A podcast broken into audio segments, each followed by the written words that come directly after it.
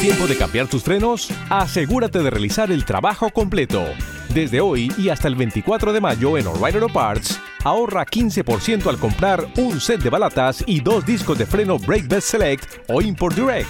Realiza tus compras en tu tienda O'Reilly Auto Parts más cercana o en o'ReillyAuto.com.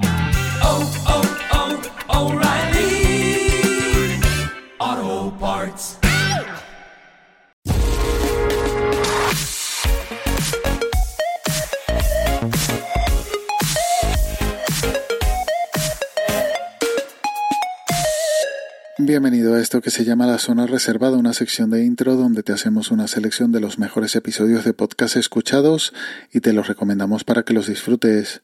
Te diría que semana de JPod y que el cuerpo lo sabe, pero el ánimo no ha cambiado. Aunque sí que iré porque coincidiré ahí con los compis de Asespot y por el momento iré bien acompañado por lo menos por Juan Jordel en Twitter. Y si estás por ahí, no dudes en saludarnos.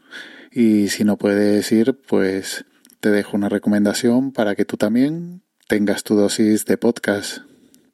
En este caso la recomendación es el episodio 07, Antonio Rom, de Vila Araújo.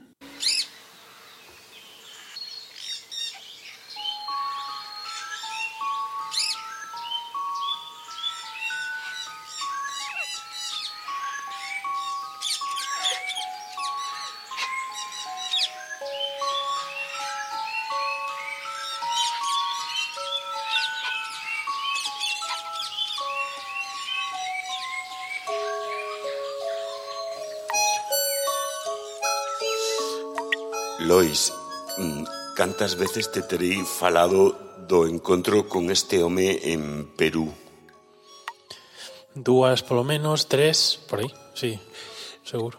É que foi moi máxico todo, sabes? Un hotel, un terremoto, un retraso, un lío, un, un WhatsApp de, de, de Xurxo Mariño dicindo está en Cusco Antonio Martínez Ron, ponte en contacto con M. él. Ron. Eso, Antonio M. Ron. eh, ponte en contacto con él e, e a partir de aí o que pasou foi mm, maravilloso, maravilloso destes días que te quedan grabados na túa vida. Dentro de las recomendaciones de podcast en gallego que me hiciera Ushio, Ushio Broullón, estaba este Vilaraúcho, del cual ya he escuchado unos cuantos episodios, pero no habiéndome gustado, estaba esperando un episodio para recomendarlo. Y este ha sido el elegido.